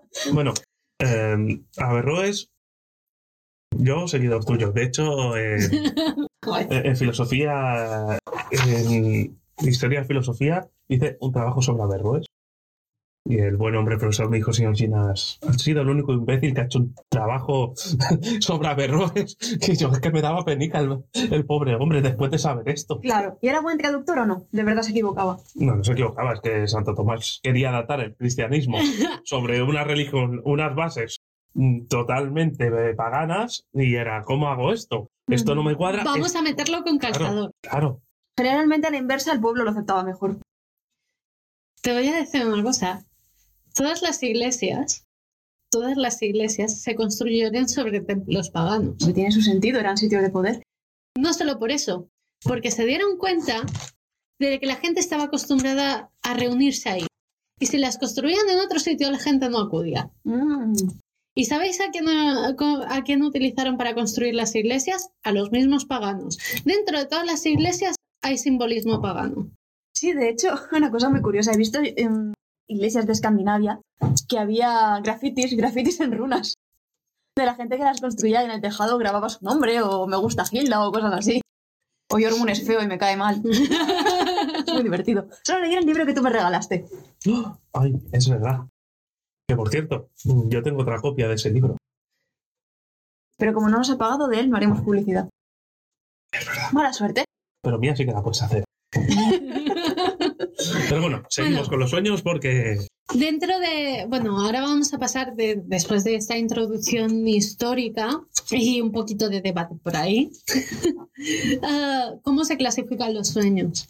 Pues hay diversos tipos de sueños. Los sueños de sabiduría o itéricos, que son ah, que nos revelan conocimientos de fuentes elevadas, o sea, un mensaje de sabiduría de elevado, digamos, de un dios, de un guardián, de un guía, etcétera. y los registros acásicos. Los registros Oye. acásicos aparte. Para otro Eh. programa. Mm, Ya hablaremos de los registros Pero acásicos. también se puede se pueden catalogar ahí dentro, en parte. No del todo, pero algo sí que se ¿Tú podría quieres llegar a hacer. meterlo aquí con calzador todo? También. No, Tú no, como no, Santo no. Tomás, Claro, ¿no? es lo que decíamos antes. Nosotros dividimos porque es nuestra mente humana que nos hace hacer esto, pero en el fondo todo es un poco lo mismo. Es parte de la experiencia de la vida y Exacto. de estas cosas subjetivas. No hablaremos de los registros acásicos hoy. Luego, Me partís el alma. luego tenemos los sueños físicos. los sueños ¿Físicos? físicos, sí. Los psíquicos.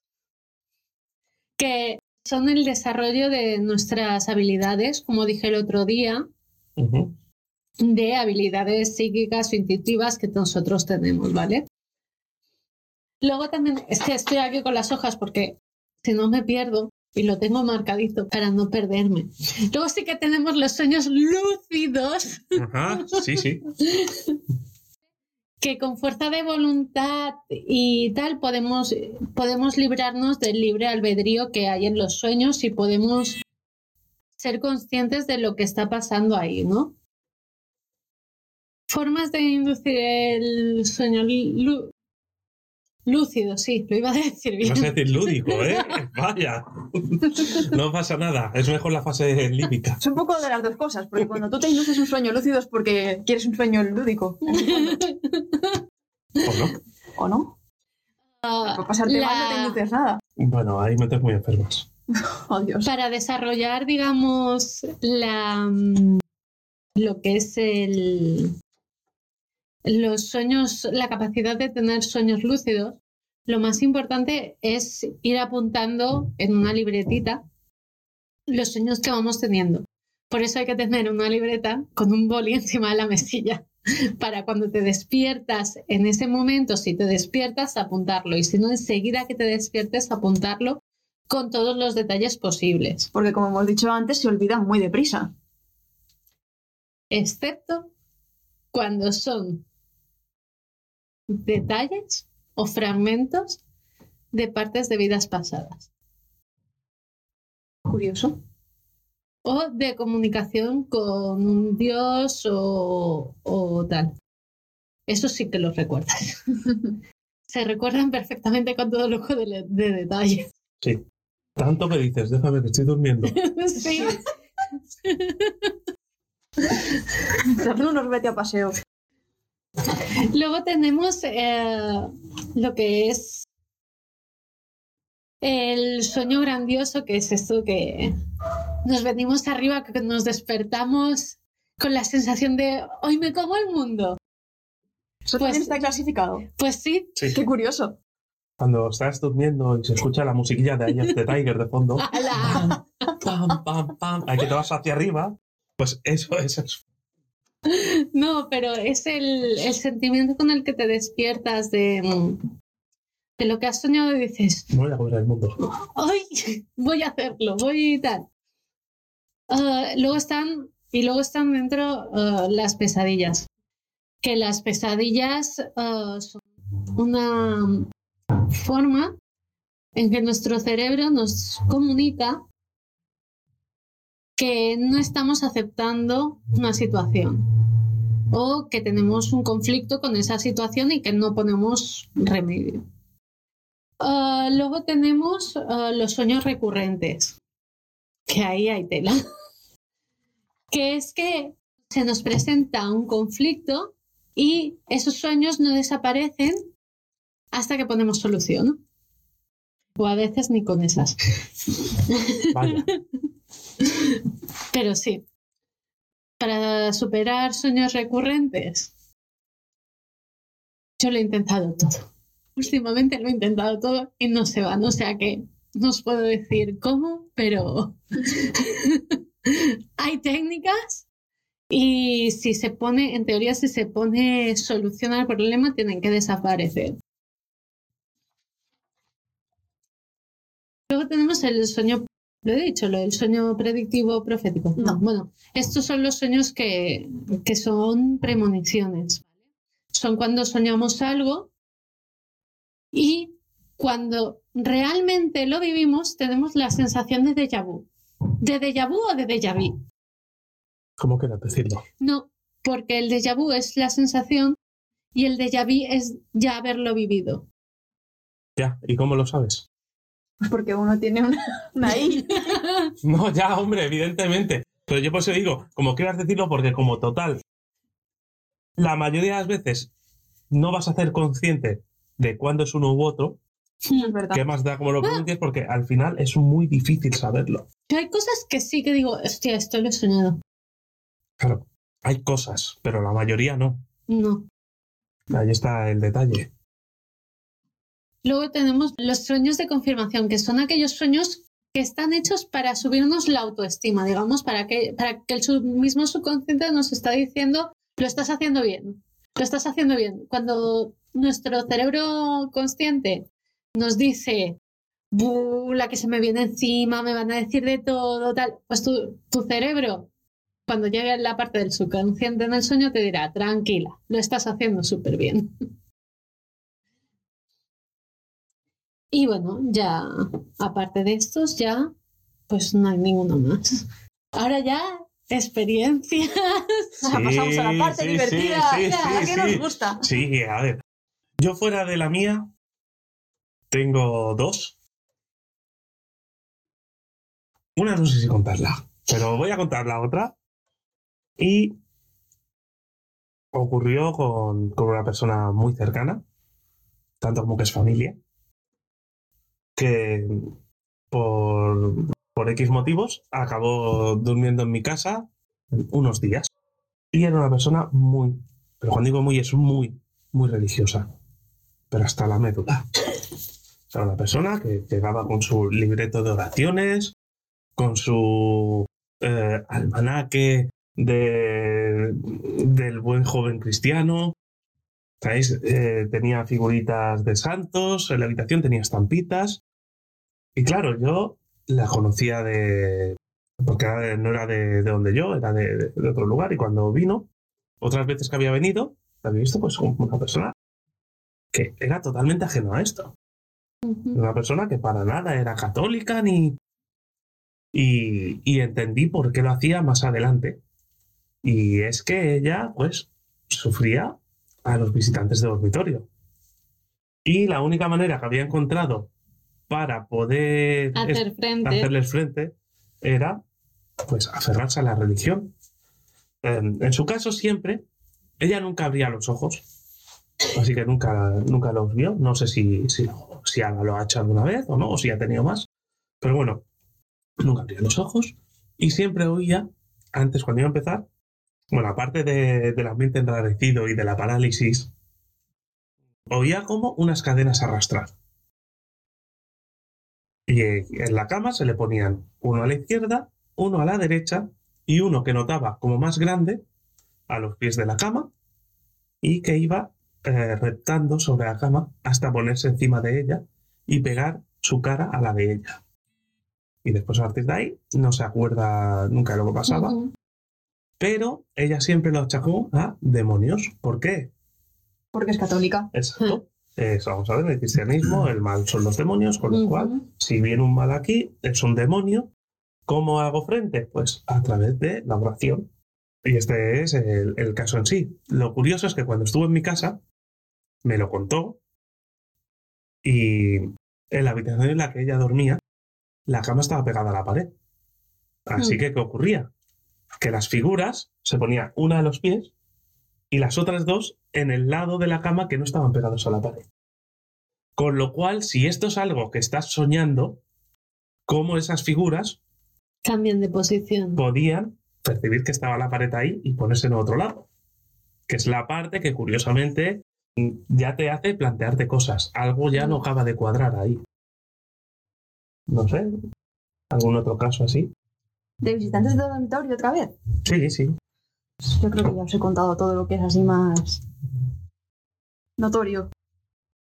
Puedo hablar de sueños normales que he tenido y de sueños lúcidos, porque de eso sí que he tenido a porrones. Mm, eventos de visitantes de dormitorio no he tenido tantos. Y significativos, pues menos. O sea, este, el que os he contado antes, porque fue colectivo. Tampoco he tenido tantos, sobre todo desde que me di cuenta de que realmente, más que luchar contra ellos, una vez que aprendes a ignorarlos, como por decir, bueno, pues estás aquí, me estás mirando mal, pero no me haces nada, porque realmente a mí creo que nunca se me han subido encima. Entonces A es mí como, tampoco, pero te voy a decir una cosa. Afortunada hija de puta. pues sí. Desde que me di cuenta de que, oye, pues si están ahí y los ignoro, acaban por irse. Es como que buscan que tú tengas miedo, porque parece Sí. que, que- sí, Se parece que buscan de- eso, claro. Claro, es que que no sí. quería decir eso, pero sí. Sí, Efectivamente. Es Vale. ¿y algún sueño lúcido? He tenido porrones de esos. Que además, no, es que los tengo muy, muy a menudo. Muchas veces, una cosa curiosa es que yo no me doy cuenta de que estoy teniendo el sueño lúcido, alguien del sueño me lo dice. Sí, sí, como yo que sé, recuerdo una vez, creo que el primero que tuve porque me llamó mucho la atención, era, pues debía tener 10 o 11 años, y estaba pues, en el balcón, y veía a un colega mío saltar por los balcones en las terrazas, en plan como las tortugas ninja, y decía, mira, este, qué bien se lo está pasando. Entonces le hice señas, vino, oye, ¿y tú qué haces por ahí, hijo? No, te, te vas a matar. Y él me dijo, no, no, ven, hazlo tú también, si es un sueño. Y entonces dije, pues es verdad. Podía no haber sido un sueño y podía haberme matado. Pero a lo mejor que lo no. hiciste. Es posible. A lo mejor yo soy el- la mascota del programa, esa que han dicho antes que se pasea por el pasillo. Hombre, te pareces. Vaya. Pero sí, pues esa fue la primera experiencia que tuve de sueños lúcidos. Y se me ha repetido en varias ocasiones, de estar en un escenario y que alguien me diga, sabes que esto es un sueño, que puedes hacer lo que quieras. Y yo pensar, pues es cierto. Y ya, pues a partir de ahí, pues magia. Bueno, para los que no lo sepáis, porque nosotros nos tiramos a la piscina con los temas dando por hecho que vosotros sabéis de qué estamos hablando, pero no tenéis por qué en realidad. Un sueño lúcido es un sueño en el cual tú eres consciente de que estás soñando. Entonces, a partir de ahí ya puedes controlar ciertos aspectos del sueño. Mm. Explicando el programa anterior. Yo qué sé, no me acuerdo. Yo no estaba en el programa anterior. Cierto, cierto. Eh, ¿Alguien alguna experiencia más? Lúcidos no, premonitorio. Pero ¡Uh! Uh, esos son los buenos. ¡Uh! Cuenta, cuenta. A ver, normalmente sueño algo que suele ocurrir al día siguiente. No es que sueñe algo que vaya a ocurrir, sino que me despierto con la sensación de que ha ocurrido algo en el... Es decir, no sé cómo explicarlo. A ver, espérate. Lo traes Déjame del futuro, sí. lo traes del futuro el día de lo voy a antes. aclarar mejor con un ejemplo, ¿vale? Mi abuela murió en 2017. El día que ella murió, murió por la noche, de repente, o sea, ella estaba bien y de repente murió sin más. Yo ese, esa mañana me desperté con el sonido del móvil de cuando llamaban los enfermeros y yo me desperté pensando, mi abuela ha muerto.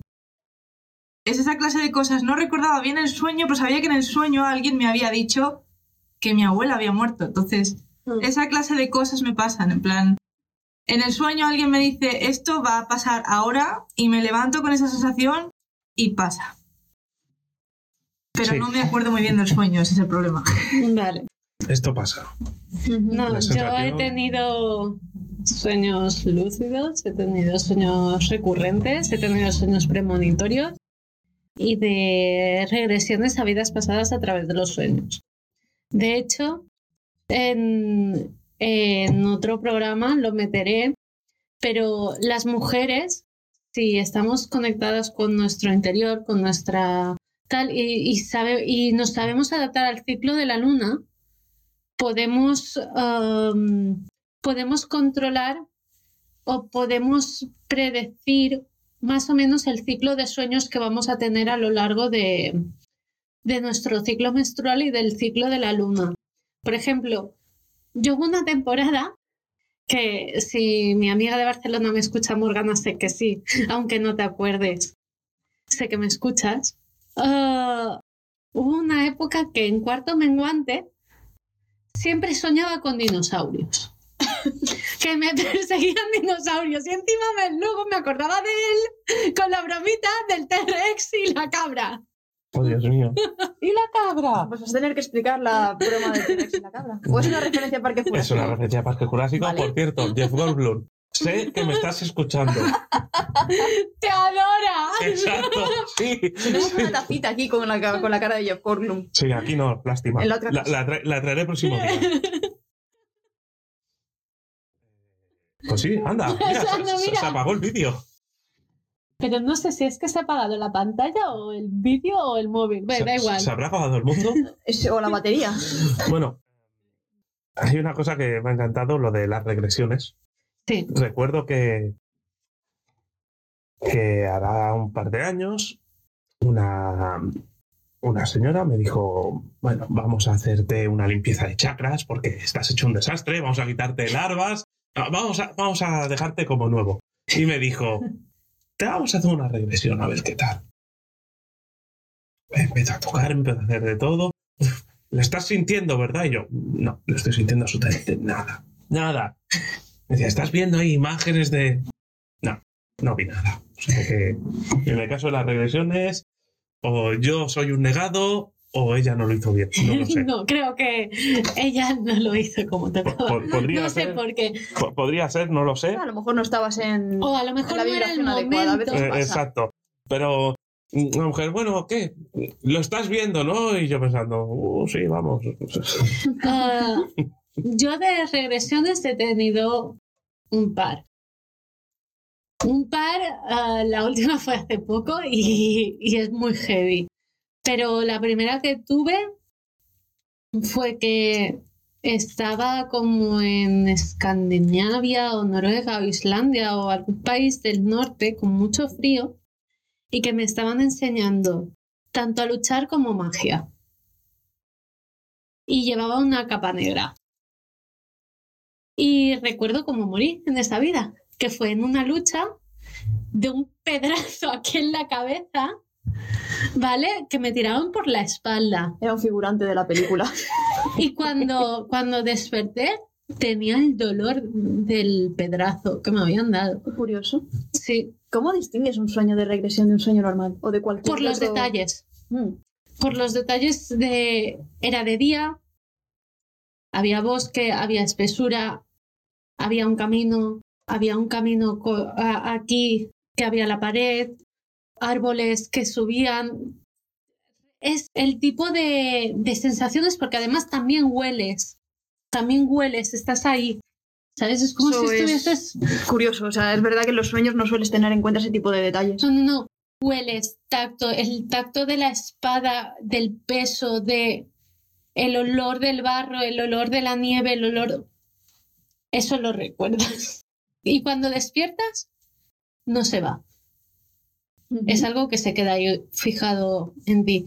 Luego también tuve una que recordaba una casa que entraba en la casa y había dos ventanales que entraba luz, una mesa redonda de piedra y en las ventanas había secándose racimos de hierbas y, de- y una puerta, luego había un camastro y una especie de escaleras que subían y en el camastro pues resulta que ahí parimos muchas, muchas mujeres. Y en ese sueño recuerdo que de repente entraba un lobo y me miraba y todo el mundo se acercaba, todo el mundo se intentaba alejar, pero yo me quedé ahí clavada. Y en ese sueño, por ejemplo, se me apareció una diosa. Se me apareció la diosa Hécate y me abrió la puerta de, la, de, la, de al lado del camastro y me dijo, bienvenida al templo de Hécate. Por ejemplo, ese. Y luego el último ya fue algo que, que ni me esperaba ni, y me quedé totalmente descolocada porque hay un juramento por medio. ¿Vale? Y, y es de, bueno, de una época de guerra, de muchas tribus, y a mí me perseguían, y alguien intentaba ayudarme, y los dos acabábamos perdiendo la vida. Vaya, Moraleja, no ayudes a nadie. efectivamente. Ponte tu propia mascarilla antes de ponérsela al de al lado. Exacto. Sí, sí, sí, sí. Es lo único que aprendes de los aviones. Después también aprendes que en verdad eso no es oxígeno, es simplemente. "Eh, con esto quedará inconsciente y no se dará cuenta cuando muera. Uy, mañana coges un avión. Se agradece de todos modos. Sí, mejor que la muerte te pille dormido. Sí. Pues. La última experiencia no la voy a contar. Entonces, ¿para qué dices nada? Venga. Porque quiere que se lo saquemos. No, no, no. Por, por dos motivos. Casi dos horas de programa. Sí. Luego recortaremos todas las veces que nos hemos trabado y Sí, será sí, sí. menos. Casi dos horas de programa. Y las horas que son. Acordaos que estamos en confinamiento. No, confinamiento no, Ya con está. toque de queda. Bueno, es lo mismo en el fondo. Aquí, Hostia, sí, son las ocho y cuarto. Claro, y aquí en Mallorca a las 10 nos dicen chacho, cada uno a su casa.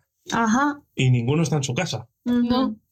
Bueno, no estamos o muy lejos. Bueno, sí, yo más o menos. Pero, Ya. Pero la verdad es que a lo mejor al amigo no le hace gracia que esté yo hoy. Se va a traer a alguien. Puede ser. Entiendo. Puede ser. hasta las 10 tenemos tiempo. No, No hay que estar a las 10 cada uno en su casa. sí, sí. claro. Las 8 y cuarto. ¿Y quién vive más lejos? Tú. Bueno, Bueno, vale. Tú mandas. toma. no, vale. Em, después de este pequeño corte, Eh, es que eh, no, no, no, no, no es nada del programa. Pero... Vale, pues después de este pequeño corte. No, Cristiano, ¿qué te habla? Bueno, vale. Creo que el programa se va a acabar aquí. Sí. Sí, Recordamos cómo nos pueden contactar. otra vez. Pues, a ver, se pone un tablero Wicca encima de la mesa.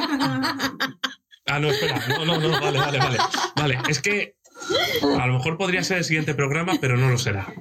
No hablaremos de la Wicca en el siguiente programa. Podríamos hacerlo.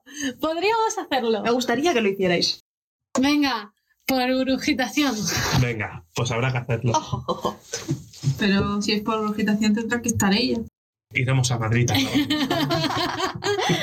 Zoom. Zum, zum, zum. Pues mm, me parece bien el tema. ¿Sí?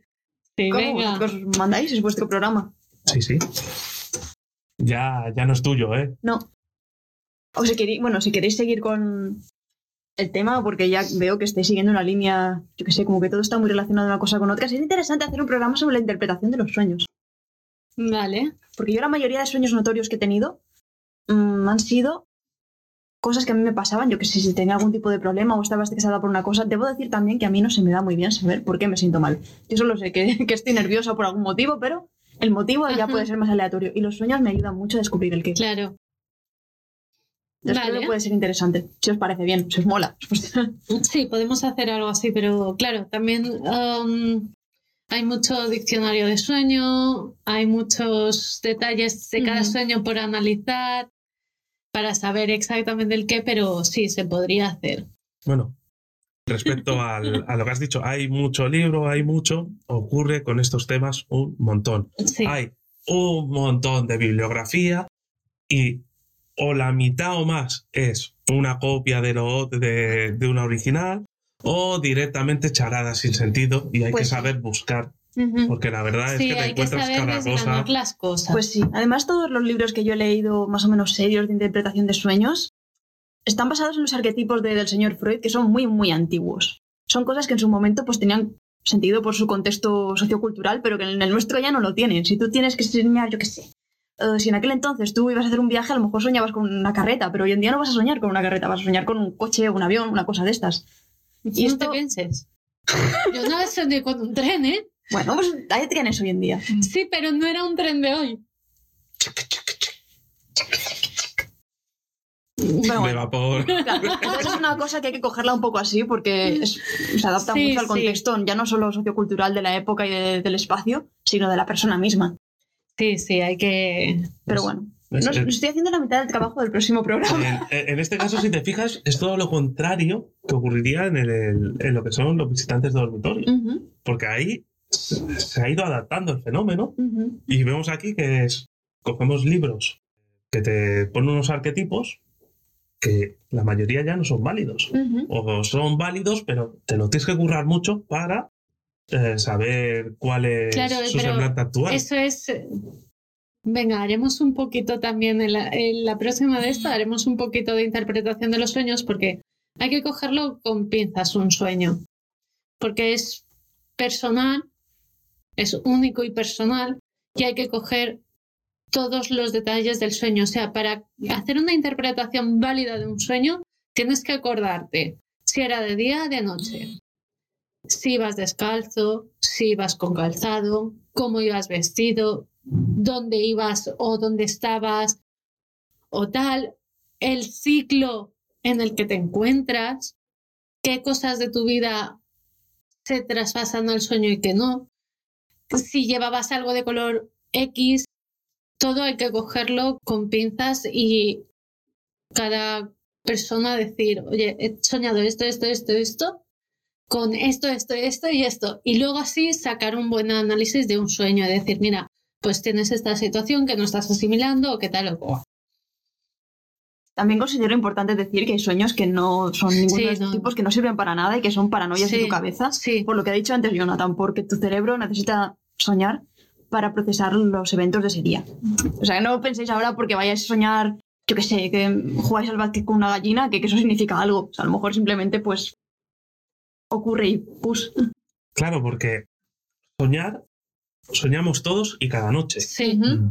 Que nos O- acordemos es Exacto. otra cosa. es que te acuerdes. Pero que quede claro, salvo que tengamos algún problema, soñar, soñamos todos. Mm.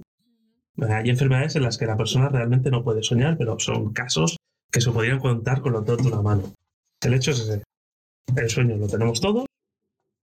Acordarse de otra cosa que igual, incluso sueños premonitorios, tenemos más de una vez y directamente ni nos acordamos. Que eso podría Mm. ser otra. Ujú. Bueno, ¿qué hacemos? Ya, cortemos, cortemos. Ya va siendo hora. Si no va a venir la policía de, de los podcasts, nos va a detener. Bueno, pues aquí acaba el programa. No sé cuánto tiempo estaremos. Creo que lo suyo sería cada dos semanas, Sí. No. Sí. porque piensa que un café tan malo necesita tiempo procesarse. Así que yo creo que sí, que podría ser. Cada dos semanitas. Cada semana es mucho, además de que los horarios es difícil coincidir. Sí, porque Además- no siempre estoy disponible por el peque. Y la situación actual, que Tampoco hoy, por ejemplo, nos- podríamos haber estado en un día normal hasta las 10 de la noche tranquilamente, Tendríais cuatro horas de programa, sé que os encantaría. y así, pues, nos cortan de mala manera. Dos semanas, pues luego es un tiempo razonable. Porque Sí. ya un mes es como que falta, ¿no? Incluso a nosotros. Ya no solo a la gente que lo Sí, escucha, sí. a nosotros también nos falta algo. Es como. Podríamos estar ahora aquí. Sí, es que hemos pasado de hacer tiempo que no nos veíamos a cada 15 días ahí. Nos llegaremos a aborrecer. Que no nos hemos aborrecido en 15 años. Bueno, pues. Ha sido un placer. Encantado de, de tener nuestro primer programa con público. y brujitación. Cuando, cuando quieras y puedas, totalmente invitada. Me, me gustaría, a ver si otra vez coincide que, que vuelva a Mallorca. Si hacéis un programa, yo vendré encantada porque la verdad me lo he pasado muy bien. Ha sido un honor estar con vosotros. Gracias. Y Astrid, tú y yo en 15 días. 15 días. Pues nada. Venga. Uy, hoy nos saludó diciendo saquitos de piel. Así que me despediré con. Queridos oyentes, hasta el próximo programa.